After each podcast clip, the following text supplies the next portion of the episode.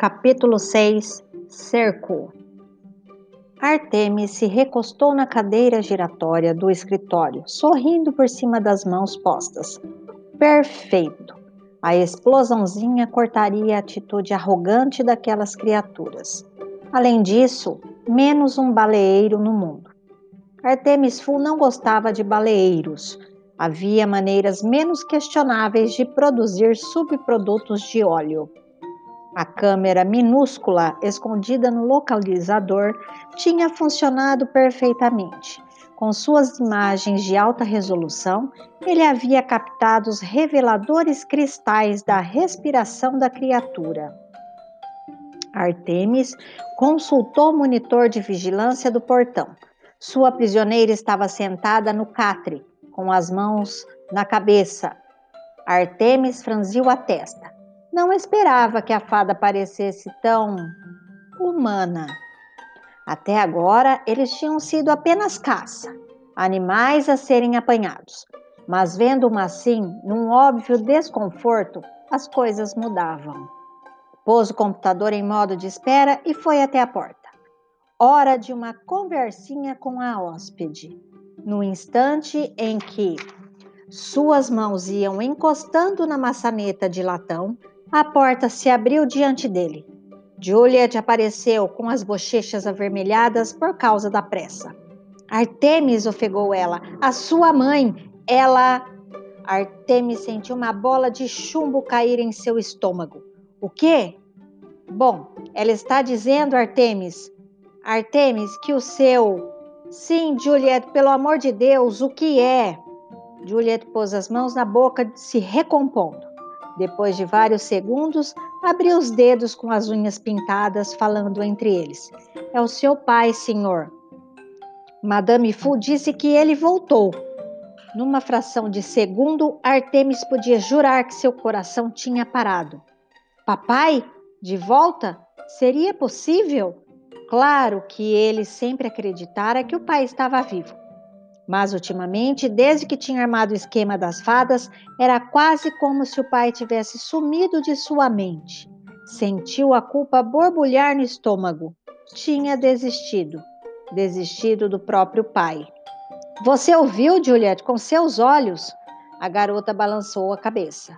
Não, Artemis, senhor, só escutei vozes. No quarto mas ela não me deixou entrar por nada do mundo, nem com uma bebida quente. Artemis calculou. Tinham voltado apenas uma hora. Seu pai poderia ter passado por Juliet. Era possível. Era. Olhou o relógio, sincronizado com o horário padrão de Greenwich, através de uma atualização constante por sinais de rádio. Três da madrugada. O tempo estava passando rápido. Todo o seu plano dependia de as fadas darem o próximo passo antes da luz do dia. Artemis levou um susto. Estava fazendo aquilo de novo, deixando a família de lado. Em que estava se transformando? Seu pai era prioridade e não algum esquema para ganhar dinheiro. Juliet ainda estava na porta, observando-o com aqueles enormes olhos azuis, esperando que ele tomasse uma decisão como sempre e pela primeira vez havia indecisão nítida em suas feições pálidas. Muito bem, murmurou ele por fim. É melhor eu subir lá imediatamente. Artemis passou pela garota, subindo a escada de dois em dois degraus. O quarto de sua mãe ficava dois andares acima, num sótão convertido. Hesitou junto à porta.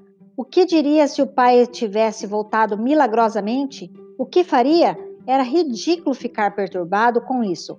Impossível prever. Bateu levemente. Mamãe? Não houve resposta, mas ele pensou ter ouvido um risinho e se transportou imediatamente ao passado. Inicialmente, este quarto tinha sido uma sala íntima dos pais. Eles se sentavam durante horas na espreguiçadeira, conversando como crianças na escola, alimentando os pombos ou olhando os navios que passavam no estreito de Dublin.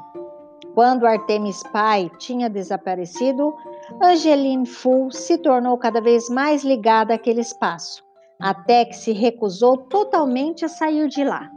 Mamãe? Mamãe, você está bem?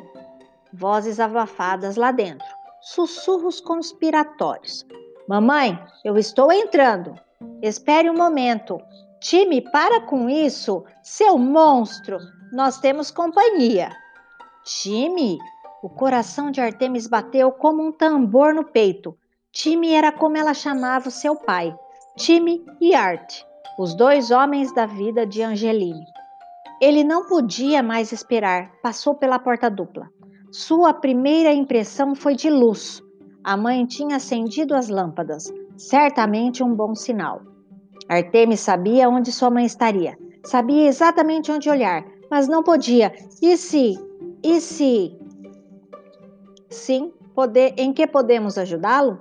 Artemis se virou, de olhos ainda baixos. Sou eu! Sua mãe gargalhou, leve e despreocupada. Eu sei que é você, papai.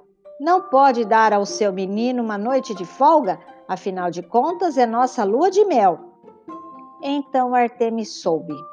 Era apenas uma escalada na loucura. Papai? Angeline achava que Artemis era o avô dele morto há mais de dez anos. Levantou o olhar lentamente. Sua mãe estava sentada na espreguiçadeira, resplandecente no vestido de noiva, o rosto coberto desajeitadamente com maquiagem. Mas isso não era o pior. Ao lado dela viu uma imitação de seu pai, construída com o terno matinal que ele tinha usado naquele dia glorioso na catedral Christchurch há 14 anos. As roupas estavam recheadas de pano e em cima da camisa havia um travesseiro com o rosto pintado em batom. Era quase engraçado. Artemis sufocou um soluço com as esperanças se desvanecendo como um arco-íris de verão. O que acha, papai? disse Angeline numa voz grave, fazendo o travesseiro se mexer como se fosse um ventríloco manipulando o boneco. Uma noite para o seu garoto, hein? Artemis assentiu. O que mais poderia fazer? Então, uma noite. Amanhã também. Seja feliz. O rosto de Angelina irradiava uma alegria genuína. Ela saltou do sofá, abraçando o filho não reconhecido. Obrigada, papai, obrigada. Artemis devolveu o abraço, mesmo parecendo uma fraude. De nada, Angeline. Agora preciso sair, tenho negócios a resolver. Sua mãe sentou-se ao lado do marido de imitação. Sim, papai, vá, não se não se preocupe, nós vamos nos divertir. Artemis saiu, não olhou para trás. Havia coisas a fazer, fadas a ser extorquidas. Não tinha tempo para o mundo de fantasia da mãe. Enquanto isso, a capitã Holly Short estava com a cabeça apoiada nas mãos, numa das mãos para ser exato. A outra coçava a lateral da bota, no lado que a câmera não podia ver. Na verdade, sua cabeça estava clara como cristal, mas não faria mal se o inimigo acreditasse que ela continuava fora de combate. Talvez eles a subestimassem, e esse seria o último erro que cometeriam na vida. Os dedos de Holly se fecharam em volta do objeto que vinha machucando seu tornozelo. Ela soube imediatamente pelos contornos o que estava escondido ali: a bolota de carvalho. Devia ter escorregado para dentro de sua bota durante toda aquela agitação perto da árvore. Podia ser uma saída vital. Ela só precisava de uma pequena área de terra e seus poderes seriam restaurados. Olhou disfarçadamente a cela em volta concreto recente pela aparência. Nenhuma rachadura ou canto soltando lascas, nenhum lugar onde enterrar sua arma secreta. Levantou-se hesitante, experimentando a estabilidade das pernas. Não estavam muito ruins, um pouco trêmulas nos joelhos, mas, afora isso, confiáveis. Foi até a parede, apertando o rosto e as palmas das mãos na superfície lisa. O concreto era fresco mesmo, muito recente, ainda úmido em algumas partes. Sem dúvida, sua prisão fora especialmente preparada. Procurando alguma coisa? disse uma voz. Uma voz fria, sem coração. Holly recuou da parede. O garoto humano estava parado a menos de dois metros dela. os olhos escondidos atrás de óculos espelhados. Tinha entrado no quarto sem nenhum som. Extraordinário. Sente-se, por favor. Holly não queria se sentar, por favor. O que queria era incapacitar aquele moleque insolente com o cotovelo e arrancar o couro dele. Artemis podia ver isso em seus olhos. Achou divertido. Tenho ideias. Tendo ideias, não é, Capitã Short? Holly mostrou os dentes. Isso bastava como resposta.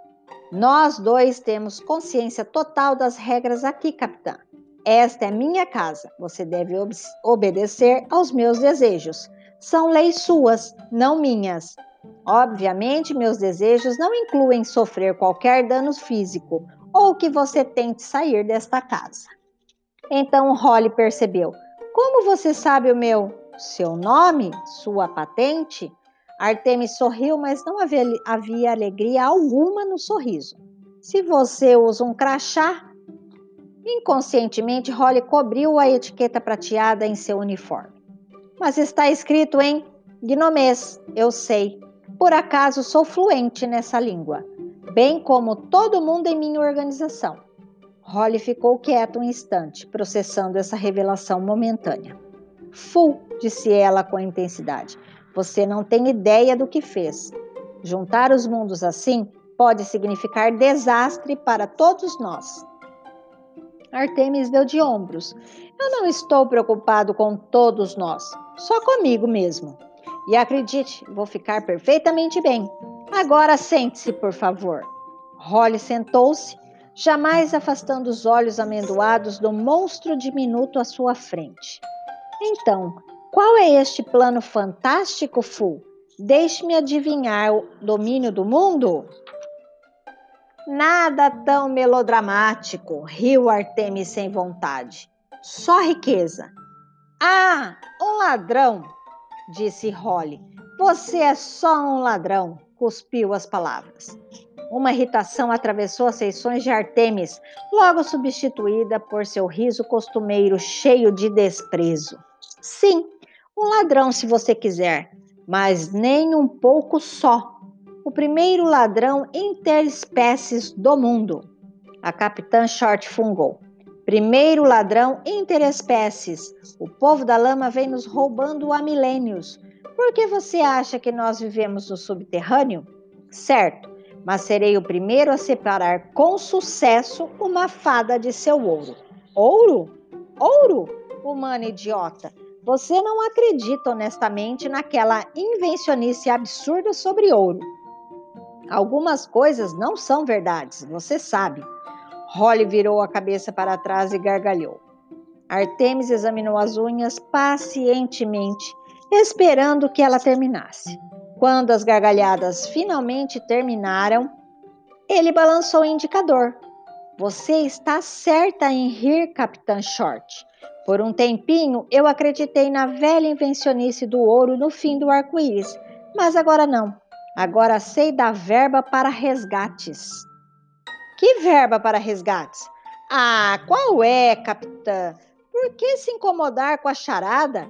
Você mesma me disse. Eu? Eu disse?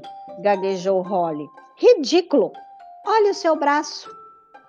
Holly enrolou a manga direita havia um pequeno curativo de algodão colado na veia. Foi aí que administrou o pentotal, comumente conhecido como soro da verdade. Você cantou como um passarinho. Holly sabia que era verdade. De que outro jeito ele saberia? Você é louco! Artemis assentiu indulgente. Se eu ganhar, serei um prodígio. Se perder, sou louco. É assim que a história é escrita. Claro que não houvera nenhum pentotal, só uma picada inofensiva como a seringa esterilizada. Artemis não se arriscaria a provocar um dano no cérebro de sua mina de ouro, mas também não podia se dar ao luxo de revelar o livro como fonte dessa informação.